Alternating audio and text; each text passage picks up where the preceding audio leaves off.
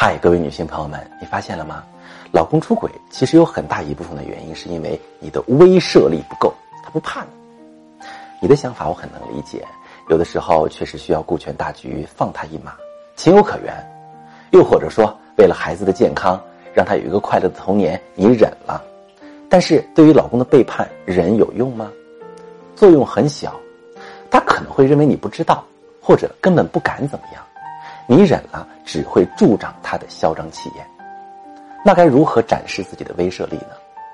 你可以找他谈谈，话里话外要表达出我不是真的傻，我只是为了顾全大局而装傻。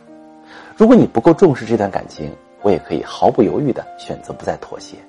然后你再看看这个渣男能不能有自知之明。如果你遇到这样的男人不知道怎么做，你可以私信跟我说说详细情况。我来教你怎么处理。